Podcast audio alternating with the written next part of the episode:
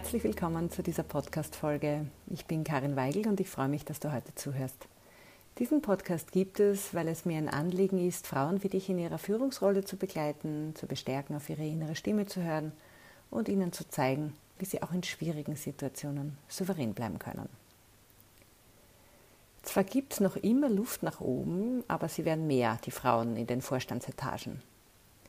Heute bin ich bei Annette Scheckmann zu Gast. Annette ist seit Anfang 2023 Unternehmensbereichsleiterin für Österreich und Vorstandsmitglied der Strabag AG, der sie seit 2008 angehört.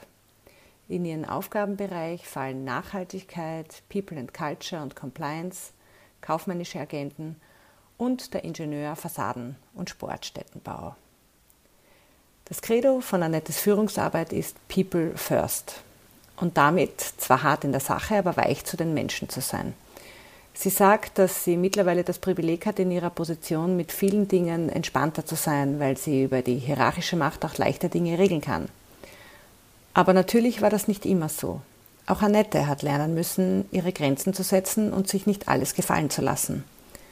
Und so sieht sie es als ihre Aufgabe, den Boden aufzubereiten, dass noch mehr Frauen den Mut haben, sich zu behaupten und ihren Weg nach ganz oben zu gehen.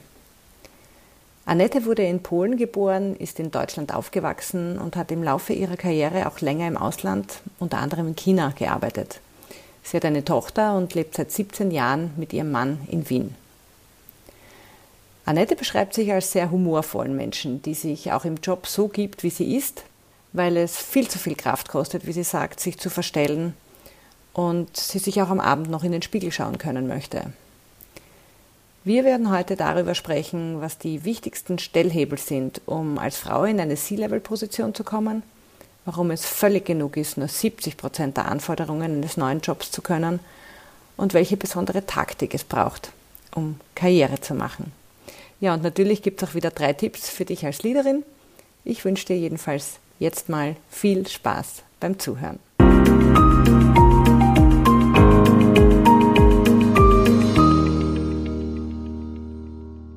So, herzlich willkommen, liebe Annette.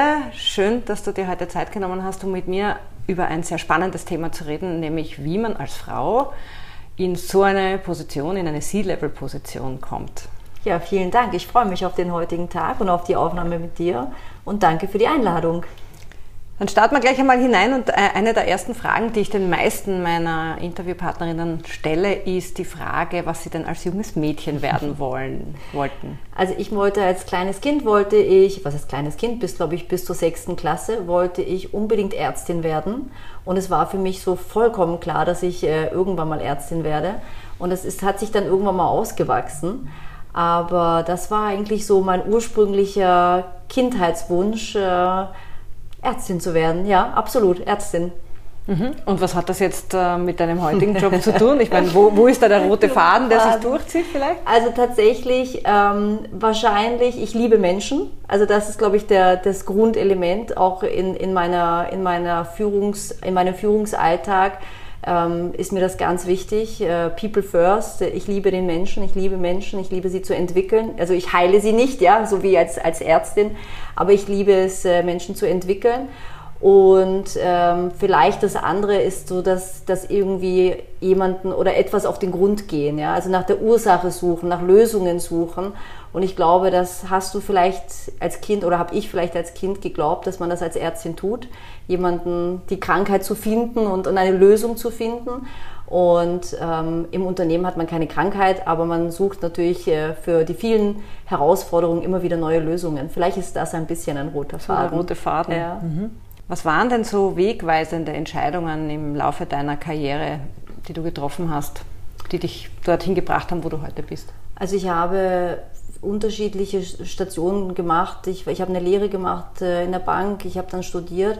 Bevor ich die Matura gemacht habe, war mir immer klar, dass ich studieren würde. Äh, aus einem einfachen Grund. Meine Eltern kamen aus Polen und ähm, es war immer so, so ganz klar, wenn du etwas werden möchtest oder wenn du, wenn du Erfolg haben möchtest, dann musst du studiert haben. Und ich habe gern gelernt und deswegen habe ich auf jeden Fall, es war mir immer gleich studieren. Und das war ein wichtiger Punkt. Und tatsächlich habe ich keine, nie eine Karriereplanung gehabt. Ich hatte auch nie äh, so etwas wie, dass ich sage, das waren jetzt so ganz große Meilensteine und äh, deswegen bin ich heute dort, wo ich heute bin. Die gab es, glaube ich, nicht. Es waren einfach sehr viele unterschiedliche Momente, die einfach auch in eine Richtung dann geführt haben. Und ich sage immer, äh, Karriere lässt sich am Ende nicht planen. Man kann vieles dafür tun, aber sie lässt sich nicht planen und am Ende braucht man auch ein bisschen Glück. Das ist einfach so. Glück hilft sicher immer. Ja. Und wenn ja. du sagst, man kann etwas dafür tun, was kann man denn tun?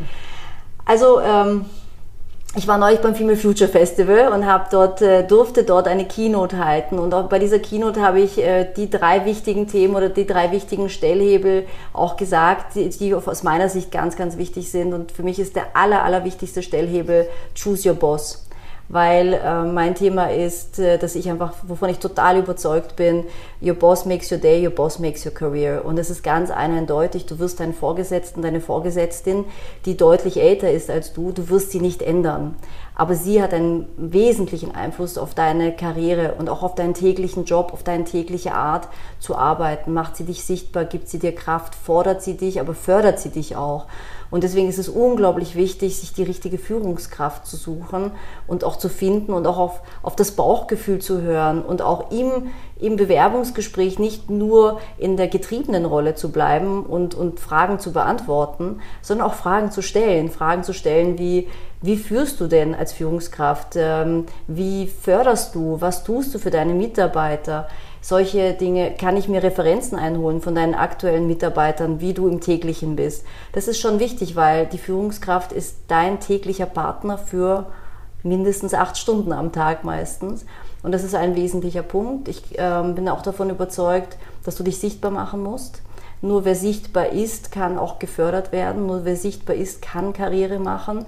Und Sichtbarkeit heißt eben auch aktiv zu bleiben, sich nicht hinter seinem Laptop zu verstecken und äh, einen super Job zu machen. Und da möchte ich so ein bisschen ausholen. Aus meiner Sicht ist es so, dass wir in der Schule irgendwie geprägt sind, wenn wir eine gute Leistung abliefern, also gut gelernt haben, gut gut uns vorbereitet haben und dann gehen wir in eine Klausur oder in eine Präsentation und die liefern wir super ab, dann kriegen wir eine tolle Note. Im Job ist das so nicht. Das reicht nicht. Es reicht nicht, dass ich einfach ganz fleißig irgendwelche Excel-Listen befülle und ganz einen tollen, herausragenden Job mache. Ich brauche ein Netzwerk, ich muss mich sichtbar machen, ich muss Menschen kennenlernen, ich muss äh, auch mal die Extrameile gehen und Dinge tun, die jetzt vielleicht nicht zu meinem täglichen Job gehören. Und ähm, davon bin ich überzeugt, dass man, dass das einfach ganz, ganz ein großer Stellhebel ist, sich sichtbar zu machen. Und das dritte Thema, ähm, bereit sein zu wachsen. Also ich habe das immer wieder, dass, dass ich Menschen, auch vor allem tatsächlich viele Frauen sehe, die eine Stellenausschreibung lesen und sagen, oh, ich erfülle einen von zehn Punkten nicht, nee, kann ich mich nicht bewerben. Aber eine neue Stelle, ein neuer Job heißt, eine Herausforderung anzunehmen. Und ich fand das unglaublich inspirierend. Ich habe neulich von dem Herrn von SAP, äh, ein HR, ein Head of HR bei SAP Deutschland, habe ich gelesen, er geht jetzt raus. Chava Yunusi. Ja, ja, und er hat eine, einen LinkedIn-Beitrag geschrieben und er geht jetzt raus und hat sich da bedankt für seine Zeit und er möchte jetzt ein, ein paar Wochen erstmal ein bisschen zur Ruhe kommen und dann sucht er nach einer neuen Herausforderung mit, wo er maximal 70 Prozent schon kann.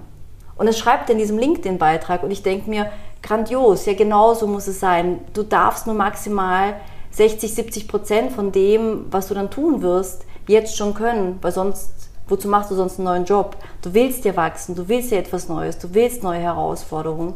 Und um zu wachsen, musst du dir auch zu, also musst du halt auch den Mut haben, ja, etwas Neues anzufangen und etwas Neues zu gehen, einen neuen Weg zu gehen und dort auch wirklich neue Herausforderungen anzunehmen. Also wenn du weiterkommen möchtest, dann ja, musst wenn du, du weiterkommen, machen, ja, ne? wenn du weiterkommen mhm. möchtest, musst du das machen, weil sonst bleibst du immer auf der gleichen Stelle. Absolut. Und der erste Punkt, den du angesprochen hast, choose your boss. Ja. Also ich kann das nur völlig unterstreichen. Mir ist meiner damals passiert mhm. ähm, und im Passieren war es genau der Richtige. Mhm. Wenn ich so meine Coaches und Frauen in entweder kurz bevor sie eine Führungsrolle übernehmen, ähm, betrachte jetzt, die ich begleite, oder auch die, die in einer Führungsrolle sind und dann weiterkommen wollen, ähm, dann würde ich sagen, die wenigsten sehen das als realistisch möglich, sich ihren mhm. Boss auszusuchen. Wie, wie, wie kann man denn da vorgehen? Wie hast du es gemacht? Also ich habe, ja, das, das ist auch da, ähm, ich habe damals Bewerbungen geschrieben und hatte drei Gespräche, drei Bewerbungsgespräche und hatte das große Glück, dass ich damals tatsächlich auch drei Angebote dann am Tisch hatte. Und ich habe mich damals entschieden für den, von dem ich tatsächlich das Gefühl hatte, der ist echt fordernd, aber ich auch das Gefühl hatte, der ist fair. Also er wird mich auch fördern. Und das damals, ich meine, das war jetzt, das ist jetzt auch schon 18 Jahre her. Ähm, natürlich habe ich damals nicht gefragt, ähm, kann ich mal Referenzen einholen. Das war damals auch nicht üblich. Ja.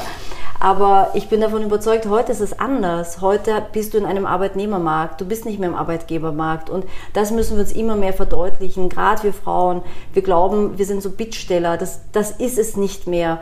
Der Arbeitnehmermarkt ist da und auch die Arbeitgeber, die können sich gar nicht mehr leisten, auf uns Frauen zu verzichten als Arbeitskraft, weil es einfach nicht genug Menschen gibt, die, einen, die den Job überhaupt erfüllen können.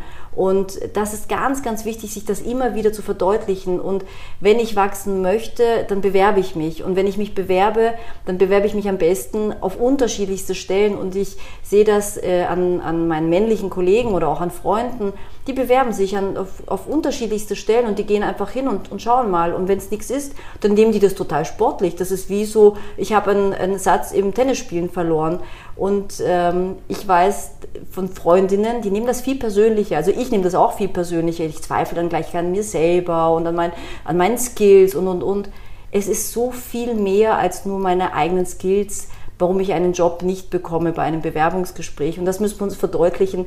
Es ist nicht die persönliche Qualifikation, sondern auch viel, viel mehr, die da reinspielen. Ja. Die Persönlichkeit und, und auch wie es zusammenpasst, ja, wer genau. dir gegenüber sitzt, was die für Vorstellungen genau. haben. Und Absolut. die sind ja oft auch gar nicht so bewusst, mhm. ne? da wird ja ganz viel Unbewusstes auch ja. mitentschieden.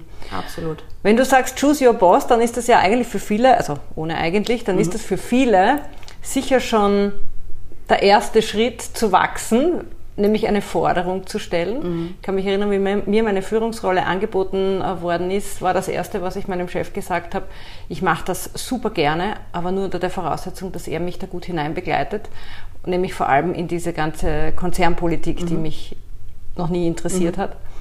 Und, und er hat sich total gefreut mhm. über diese Bedingung, die ich da gestellt habe und gesagt, er macht das total gerne. Ähm, also das, das hat auch so ein bisschen, denke ich, damit zu tun, auch Forderungen zu stellen und zu sagen, was, was man braucht, damit ja. man die Rolle gut einnehmen kann. Und da orte ich auch bei Frauen immer wieder noch so, so ein, ein Thema, einfach dazu zu stehen mhm. oder sich zu trauen, das zu artikulieren. Ja, absolut, sehe ich genauso. Ich glaube, wir müssen einfach viel aktiver uns einfach bewusst machen, ähm, zu sagen, das ist jetzt nicht ein Geschenk, dass der mir den Job gibt, sondern für ihn ist es ein Geschenk, dass ich den Job mache, dass er jemanden gefunden hat, der perfekt auf diesen Job auch passt, also der, der ein, ein Köpfchen gefunden hat, der in sein Kästchen passt und die, die Person, die er unbedingt haben möchte. Und er wird alles dafür tun, dass du da auch gut in deinen Job kommst. Und das, das muss uns immer wieder bewusst sein. Es ist, wir sind keine Bittstellerinnen.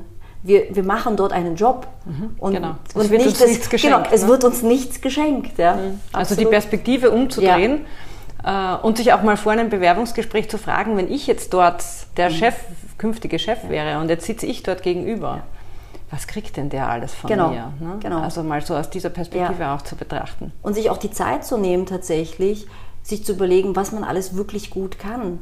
Und äh, wir tun uns da oft schwer, aber sich wirklich auch mal immer wieder, gar nicht sofort, aber immer wieder hinzusetzen und zu sagen, das kann ich wirklich gut oder das, das und das kann ich tatsächlich und da, da steche ich heraus. Und es müssen jetzt nicht die Supertalente sein, aber auch die vielen, vielen Kleinigkeiten, weil das macht es dann am Ende des Tages aus. Und wenn du dann sagst, okay, ich habe 30 positive Punkte über die letzten drei Tage äh, gefunden oder die letzten drei Wochen und einen Punkt, wo ich vielleicht nicht so gut bin, dann ist es halt 30 gegen 1. Fühlt sich doch gleich viel besser an als 0 gegen 1. Ne? Mhm. Absolut, ja. absolut. Ja, und du hast auch so das Thema Leistung angesprochen, dass, so wie ich es erlebe, zumindest vielen Frauen so ein bisschen im Weg stehen, wenn es darum geht, Karriere zu machen.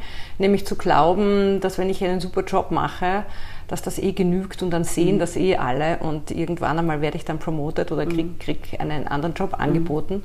Und viele ähm, erleben genau das Gegenteil, nämlich ja. dass an ihnen vorbei äh, gearbeitet wird und Leute dann hinaufkommen, die nicht einmal die Hälfte am Kasten haben von ihnen, beziehungsweise mhm.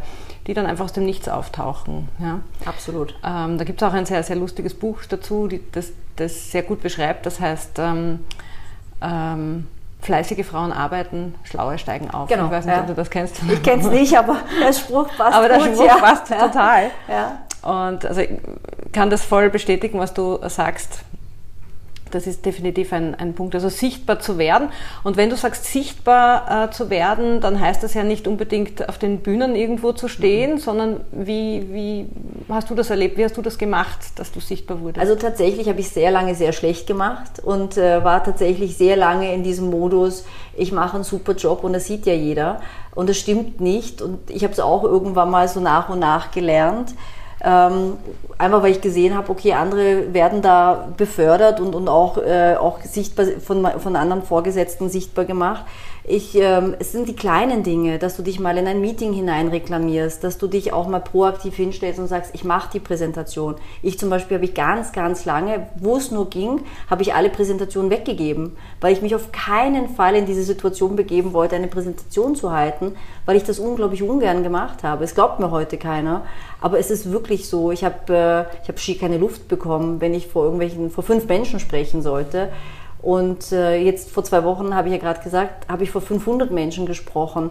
Man wird nicht so geboren. Man muss sich das nach und nach aneignen und anlernen. Und Männer tun es auch. Mhm. Aber du kannst es dir halt nicht aneignen, wenn du es immer weggibst. Und das sind so die kleinen Dinge. Sichtbar machen ist einfach mal ein Sonderprojekt zu nehmen, sich in, in Querschnittsprojekte tatsächlich reinzureklamieren und zu sagen, ich möchte außerhalb meines Teams an einem anderen Projekt mal mitarbeiten solche Kleinigkeiten in Meetings tatsächlich hineinzugehen und auch etwas zu sagen und nicht nur zu sitzen und zu sagen, ja, okay, das ist jetzt auch alles warme Luft, die Sie hier produzieren.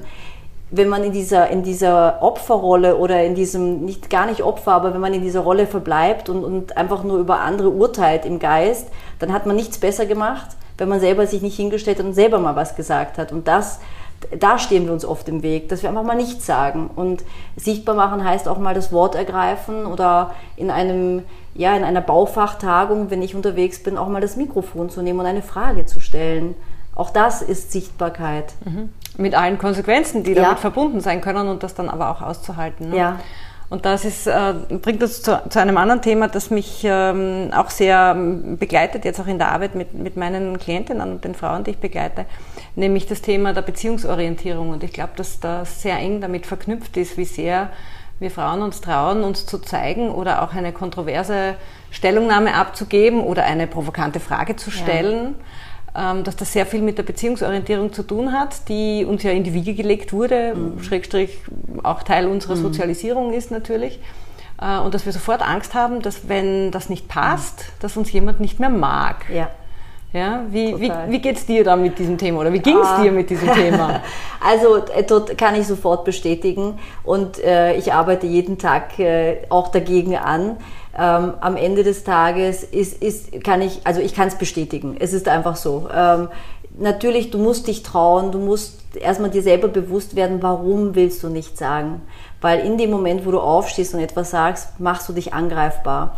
Und wenn du angegriffen wirst, dann fühlst du dich ausgeschlossen. Und das ist etwas, was vor allem, also mir hat das unglaublich wehgetan. Und wenn du dann aber siehst, wie Männer agieren in Meetings, die können, da, da fliegen die Fetzen, da, geht, da fällt einer dem anderen in den Rücken im Meeting, obwohl sie sich vorher etwas ausgemacht haben. Und danach gehen die ein Bier trinken, klopfen sich auf die Schulter und sagen, es war ein lustiges Meeting. Und wenn man anfängt, das zu beobachten, bei mir hat es lange gedauert, bis ich das wirklich auch akzeptieren konnte. Und ich tue mir auch heute noch schwer. Ich bin ein Beziehungsmensch. Mir ist es wichtig, dass, äh, dass wir uns wohlfühlen. Mir ist es wichtig, dass wenn jemand neu ins Team kommt, dass er sehr schnell ongeboardet wird und dass er, dass er, dass er das Gefühl hat, er gehört dazu. Ähm, das ist eben so. Und trotzdem muss man dann immer wieder über seinen eigenen Schatten springen und sagen, und ich mache es trotzdem und ich frage jetzt trotzdem, trotzdem die Frage und ich kann das aushalten, weil umso mehr du es machst, umso mehr normal, umso normaler wird es, umso abgebrühter wirst du vielleicht. Oder ich kann es nicht anders sagen, ja. Es wird halt einfach auch zur Gewohnheit, dann ja. anders zu reagieren. Ne? Absolut. Würdest du, würdest du sagen, steht diese Beziehungsorientierung uns Frauen so ein bisschen im Wege beim Karrieremachen? Ja, natürlich. Natürlich. Weil du, was tust du? Am Anfang vor allem meiner Karriere habe ich ganz, ganz oft, was ich gemacht habe, ist anderen geholfen und ihnen eher zugearbeitet, damit sie sich gut präsentieren können. Und im Gegenzug hätte ich aber erwartet, also es ist so ein Geben und Nehmen, dass du dann auch eben auch mal, dass dir auch geholfen wird. Und das ist nicht immer so. Du musst dein Netzwerk das ist normal im Netzwerk, dass man erstmal gibt und dann vielleicht auch mal nimmt. Das ist total wichtig. Ähm, aber du musst auch mal einfordern können. Und ich, da finde ich zum Beispiel, da stehen wir uns selber oft im Weg. Wir geben viel mehr, aber wir fordern dann nicht ein, zu nehmen auch mal und Hilfe auch anzunehmen oder auch Hilfe aktiv anzusprechen, zu sagen, hey, ich brauche das, liefer mal oder gib mir mal hier einfach mal ja, die, die Hilfestellung in dem Meeting oder steh mir bei in dem Meeting. Da, das, das müssten wir viel strategisch-taktischer machen. Mhm. Das heißt, ähm, Männer haben einen Vorteil, A, weil sie anders ihre Gesellschaften pflegen? Ja. Weil sie mehr fordern? Ja. Weil sie, und sie sind da auch, ja, ich glaube, in vielen Meetings, für mich war es oft so, dass ich oft zwischen den Zeilen lese äh, oder, oder eine Empathie habe und schon weiß, wohin das Meeting geht und dass dann drei Leute jetzt hier auf jeden Fall über die drüber gefahren wird. Und dieses Gefühl, wenn du das Gefühl hast, wenn du das merkst und, und antizipierst, dann willst du ja gar nicht, dass das kommt. Also versuchst du in Beziehungsebenen, auf Beziehungsebenen zu eher zu kalmieren. Männer merken gar nicht, dass sie irgendwas Komisches gesagt haben, dass sie vielleicht jemanden verletzt haben und dann gehen die auch viel lockerer aus dem Meeting raus. Also es ist eine, es ist eine andere Art zu agieren, weil sie gar, manche, gar, manche Dinge gar nicht merken also ich will jetzt nicht pauschalieren, aber ich glaube schon, ja. es gibt schon ein gewisses Muster, das ich da erkennen kann. Ich bin oft aus Meetings rausgegangen, wo äh, ich in Meetings war mit, mit fünf Männern und ich gesagt habe, ihr könnt solche Sachen nicht sagen. Und die haben sich angeschaut und gesagt, wieso? Es war doch jetzt nichts Schlimmes dabei. Mhm. Und alles relativ. Alles relativ, genau, alles relativ. Und wenn du dich nicht in den anderen so stark hineinversetzt, dann merkst du auch gar nicht, wie sehr der andere vielleicht leidet unter dem, was die vier gesagt haben. Ja? Also von daher ist das schon, es, und da stehen wir uns im Weg. Da stehen wir uns im Weg. Auf der anderen Seite glaube ich, dass gerade diverse Teams eben dazu führen, dass du da eine Balance bekommst und dass du eben nicht in diese Richtung gehst. Ich will gar nicht, dass, dass wir alle so agieren, wie, wie jetzt ein männliches, normal geprägtes Team agieren würde. Ja? Sonst brauchst du ja keine Frauen in deinem Team, sonst brauchst du keine anderen, sonst ist es ja nicht mehr divers, sonst sind alle wieder gleich wieder mit ihren Verhaltensmustern. Ja. Das willst du ja nicht. Ne? Ja, und die Stärke in der Beziehungsorientierung ist ja genau das, nämlich dass man auf das Miteinander achtet. Ne? Genau. Ne? Und das ist genau das, warum es gut ist, wenn man möglichst unterschiedlichst ist, auch in einem Team, damit genau die verschiedensten Facetten auch wahrgenommen, gesehen und ja, auch, auch ihnen ja. Rücksicht äh, gegeben wird. Ja? Absolut, weil sonst bist du ja dann im Unternehmen so, dass du immer nur die gleichen beförderst, weil du förderst nur die, die dir gleich sind. Und du siehst eben nicht mehr die Einzigartigkeit, die Individualität des, des, der einzelnen Person. Jeder ist anders, jeder ist individuell, aber du musst individuell auf ihn eingehen. Mhm. Du hast in unserem Vorgespräch auch gesagt, dass es Frauen sehr schwer fällt, Grenzen zu setzen, mhm. beziehungsweise auch ihre Grenzen dann zu verteidigen. Ja. Hast du was dazu erlebt, was äh, dich das so beobachten lässt oder, oder sagen lässt? Also ich ähm, tatsächlich immer wieder, natürlich kriegst du, wenn du in, in einem Umfeld unterwegs bist, das sehr männerdominiert ist, ähm, hörst du immer wieder unterschiedlichste Aussagen oder Sprüche, die total lustig gemeint sind. Jetzt bin ich auch ein sehr humorvoller Mensch, ich kann da recht schlagfertig und humorvoll darauf reagieren. Aber es kostet Kraft, diese Grenzen zu setzen und es kostet Kraft, immer wieder die Schlagfertigkeit rauszuholen und immer wieder diese Grenzen raus, äh, auch wirklich auch zu festigen. Und es gab eine Situation tatsächlich, die äh, recht in, in ein, bei einer Weihnachtsfeier, da war ich schon auf einem, auf einem recht hohen Level, ähm, sehr übergriffig war. Und, ähm, und das war für mich so schockierend, da wusste ich gar nicht, äh, wie ich da die Grenze setzen soll. Und das war für mich tatsächlich etwas, wo ich gesagt habe, äh, das ist neu. Also das hätte ich so nicht erwartet. Und da, da ist es mir tatsächlich schwer gefallen, weil da kommst du mit Schlagfertigkeit nicht mehr an. Da musst du einfach ganz hart eine Grenze setzen. Und habe ich getan.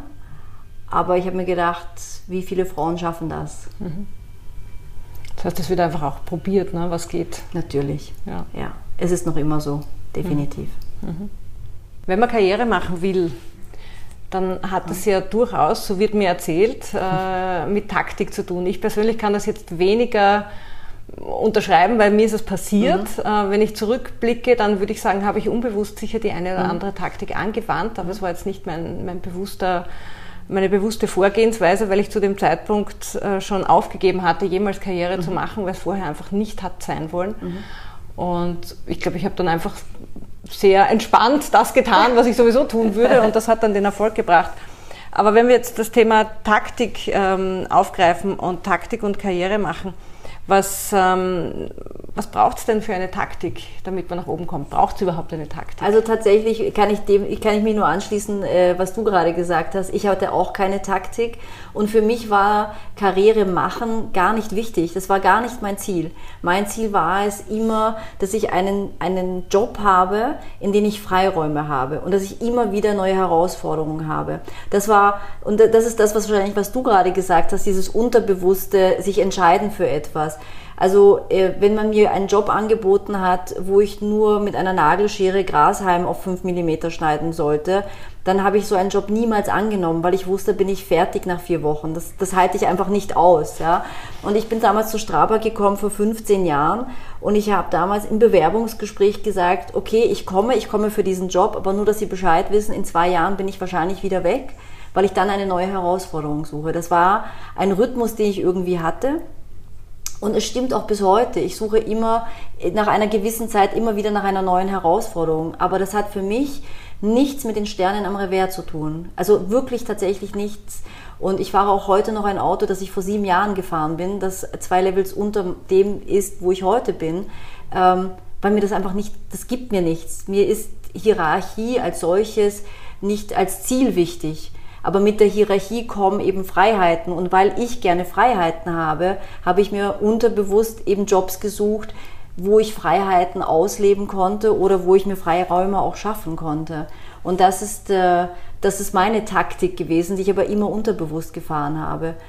Tatsächlich glaube ich nicht, dass man Karriere planen kann. Man kann, ich glaube, das Wichtigste ist, dass du weißt, was dich treibt was du gerne machst, mhm. was, was die Themen sind, wo du dann auch aufblühst und, und weiter tust. Und dann hast du automatisch Erfolg, wenn du den richtigen Vorgesetzten hast, natürlich.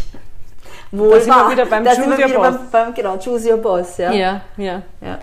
Du hast äh, vorhin auch gesagt, dass Humor ganz wichtig ist mhm. und du hast in unserem Vorgespräch auch gesagt, dass es eines deiner Führungsinstrumente ist. Ja. Ähm, woher kommt das? Das ist total lustig, weil ich glaube, ich bin so aufgewachsen, so sozialisiert. Mein Vater ist extrem humorvoll immer gewesen. Und wir hatten zu Hause immer sehr viel Humor, also immer viel Witz und, und auch Wortwitz. Und ich habe, ähm, als ich angefangen habe, meine Karriere, war ich bei der Wiener Städtischen und habe damals nach einem Jahr ein, Assess ein Assessment Center gemacht und da hat dann hat man mir als Feedback gegeben, na wirklich alles super, alles toll, aber du bist so die kühle Blonde.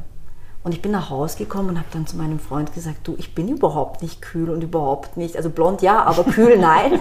und, und, und ich bin doch total lustig. Und da habe ich dann das erste Mal drüber angefangen nachzudenken, dass ich die, die Spielregeln meiner männlichen Kollegen eigentlich total adaptiert habe im Job, weil ich gar keine Frauen hatte im Umfeld, bei denen ich mir irgendwas abschauen hätte können. Also ich hatte nur Männer in meinem Umfeld und habe dann genauso agiert wie die Männer. Und die waren eher Ellbogen raus und ho, aber das war nicht besonders lustig.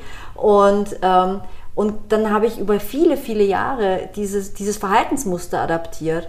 Und das ist dann erst nach und nach habe ich irgendwann mal realisiert, dass ich gedacht habe, nee, eigentlich bin ich privat ganz anders und ich will im Job genauso sein wie privat. Ich will mich ja gar nicht verstellen.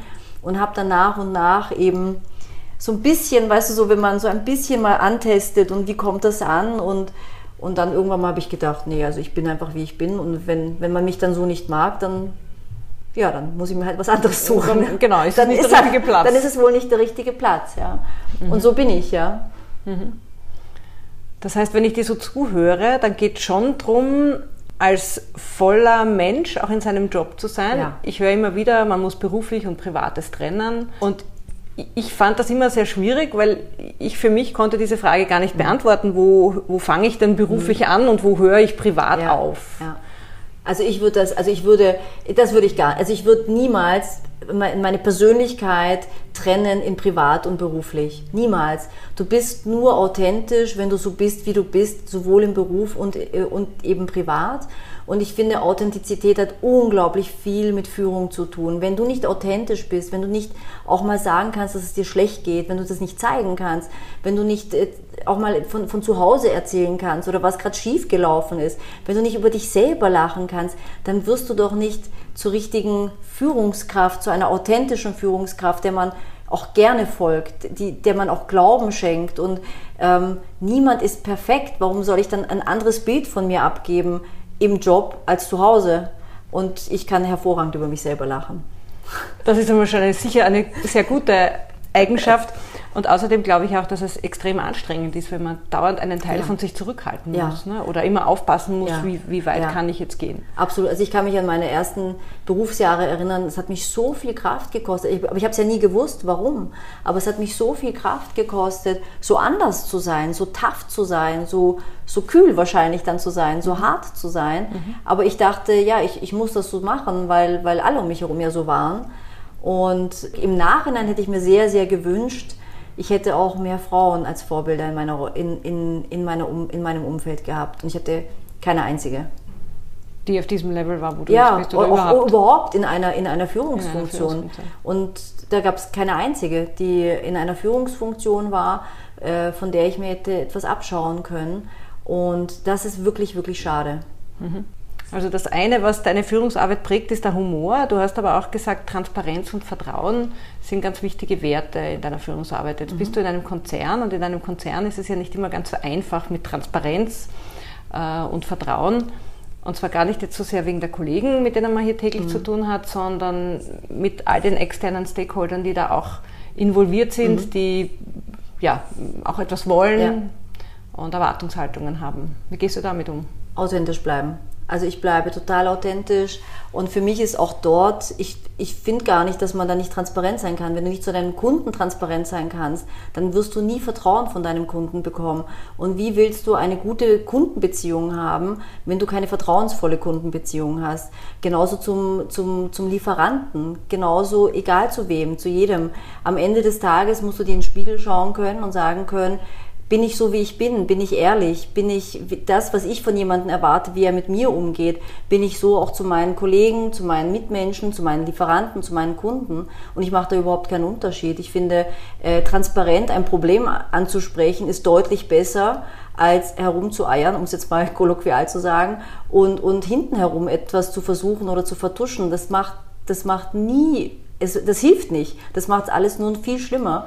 Und äh, das ist für mich ein absoluter Grundsatz, weil ohne Transparenz kannst du auch kein Vertrauen behalten. Ich arbeite sehr viel mit Vertrauensvorschuss und ich gebe jedem einen Vertrauensvorschuss und erwarte dafür aber auch Ehrlichkeit und, und, und Transparenz. Und für mich ist das Schlimmste, wenn jemand anfängt, mich anzulügen. Das ist tatsächlich für mich das Schlimmste, weil ich damit weiß, okay, wir haben hier ein, Beziehungsproblem. Mhm. Egal in welcher Form auch immer, egal mit wem auch immer. Ich finde, am Ende des Tages kannst du alles lösen, wenn du transparent darüber sprichst und du löst gar nichts, wenn du versuchst zu vertuschen. Und wenn du jetzt merkst, ähm, da ist jetzt jemand nicht ganz ehrlich zu dir, wie gehst du damit um? Was tust put, du da? Put the fish on the table. Put the fish on the table. Ein, ein absoluter Grundsatz. Ich, also ich spreche die Dinge immer an. Und es, äh, manche lachen darüber und sagen, äh, du bist zu lange in Deutschland sozialisiert worden. Aber mag sein, aber so bin ich ich, ähm, also wenn, wenn ich das Gefühl habe, jemand ist unehrlich mit mir oder wenn ich das Gefühl habe, etwas passt nicht, etwas stimmt nicht, dann spreche ich ihn direkt darauf an oder sie. Und äh, manchmal lässt sich klären, manchmal muss ich dann auch sagen, okay, das äh, ist leider so, wie ich es erwartet habe und dann muss man eben seine Konsequenzen daraus ziehen. Und wenn man es nicht anspricht, dann schwelt das ja weiter genau. so im Untergrund und macht ja was mit der Beziehung. Also dann Absolut. ist sie irgendwann ist, einmal endgültig genau, kaputt. Ne? Genau, es infiziert und man, man schaut ja dann immer nur, man kriegt ja dann immer nur, man glaubt ja, man hat eine Vermutung und egal was man dann sieht, alles, was man sieht, mehrt diese Vermutung. Man schaut ja dann nur noch genau dorthin. Und das, ist, das, das macht die Beziehung kaputt. Und das macht auch die jegliche Form von Vertrauen ist dann komplett weg. Und damit brauchst du auch gar nicht mehr in die Zukunft denken, weil das ist ja dann schon kaputt. Und es zieht auch ganz viel Energie ab, nämlich von allen Seiten, ne? ja. weil, weil, man einfach nur noch aufpasst, vorsichtig ist, genau. beobachtet, genau. sich absichert, wie auch richtig, immer. Richtig, richtig. Und damit geht ganz viel Energie in solche ja. Aktivitäten verloren und nicht in die Arbeit und nicht in den Spaß. Richtig, genau. Also du, wenn, du, wenn du anfängst, dich nur noch abzusichern, wenn du anfängst, nur noch zu schauen und, und, und Pfründe abzusichern, dann ist es genau wie du sagst, dann geht dort nur noch die gesamte Energie hin und du machst deinen Job nicht mehr. Und mhm. damit ist alles kaputt. Ja. Mhm. Wenn wir die Zeit jetzt so 25 Jahre ungefähr zurückdrehen, ja. was würdest du denn mit deiner heutigen Erfahrung, deinem heutigen Wissen anders machen? Gibt es was? Ich würde nichts anders machen. Ich sage auch immer, also mein Credo ist immer, ich entscheide im Hier und Jetzt und ich bin davon überzeugt, dass es die richtige Entscheidung ist. Ähm, ich würde nichts anders machen. Das Einzige, was ich mir selber sagen würde, ist äh, believe in yourself. Ja?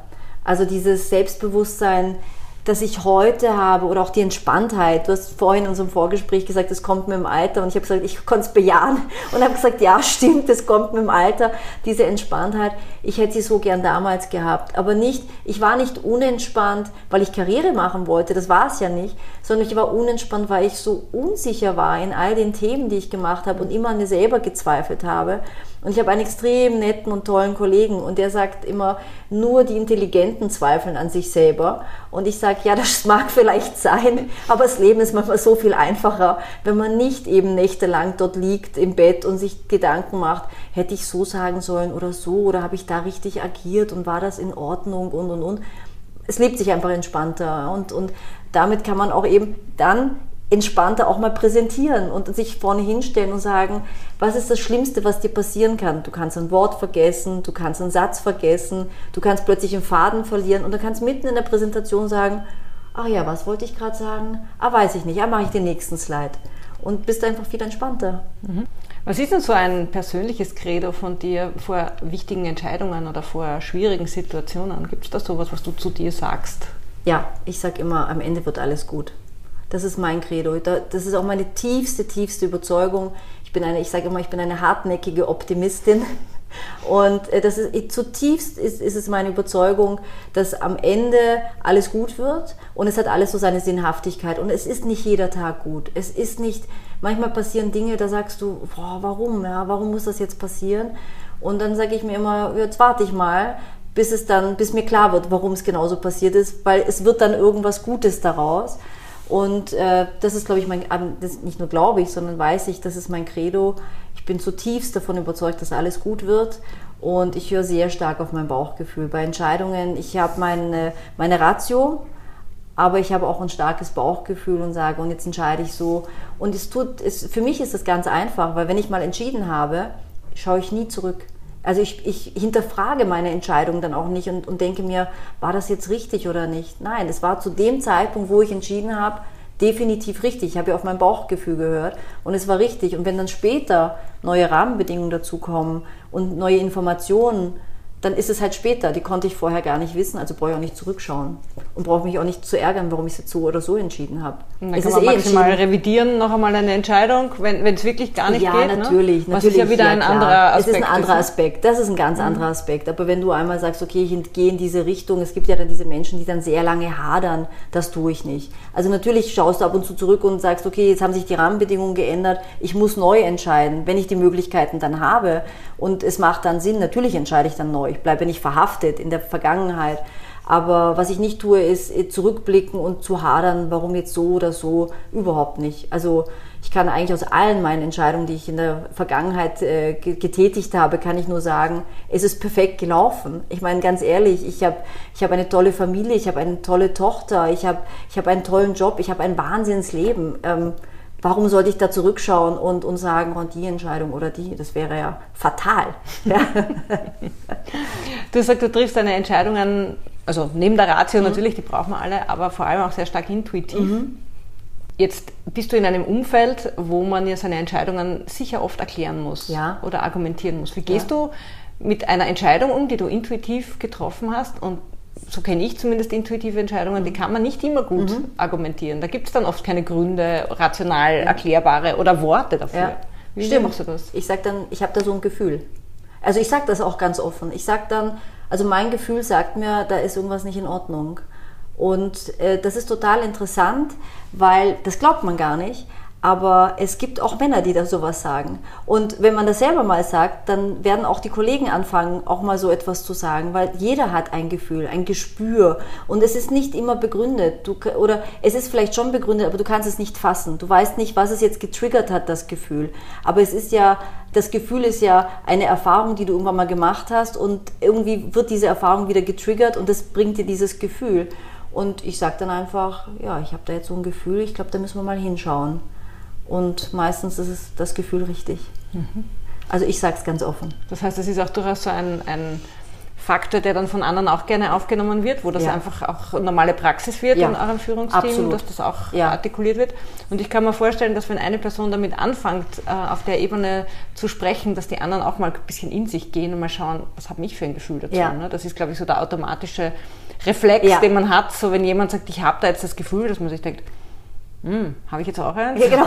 Habe ich auch ein Gefühl? Oder hab welches habe ich, hab ich denn? Welches ja, oder habe ich keins? Genau. Warum habe ich keins? Richtig, absolut, ja. ja. Aber es ist wirklich, wirklich spannend, weil, weil in dem Moment, wenn du, und das ist natürlich auch das Schöne an einer Führungskraft, wenn die Führungskraft anfängt, gewisse bisherige Grenzen mal aufzumachen und, und mal anders zu agieren oder andere Dinge mal zu machen oder andere Dinge auch mal zu sagen, ähm, dann erlaubt man sich eben auch selber, das mal auszutesten. Und du siehst das eben, es ist dann oft auch ein, ein Dominoeffekt. Und es ist genauso wie du sagst, wenn man selber einfach mal sagt, hey, ich habe da so ein Gefühl oder ich agiere mal so, dass dann auch noch andere sich mal austesten und schauen und, und auch mal Testballon starten und zu schauen, wie agieren denn die anderen. Also es ist schon auch schön. Mhm.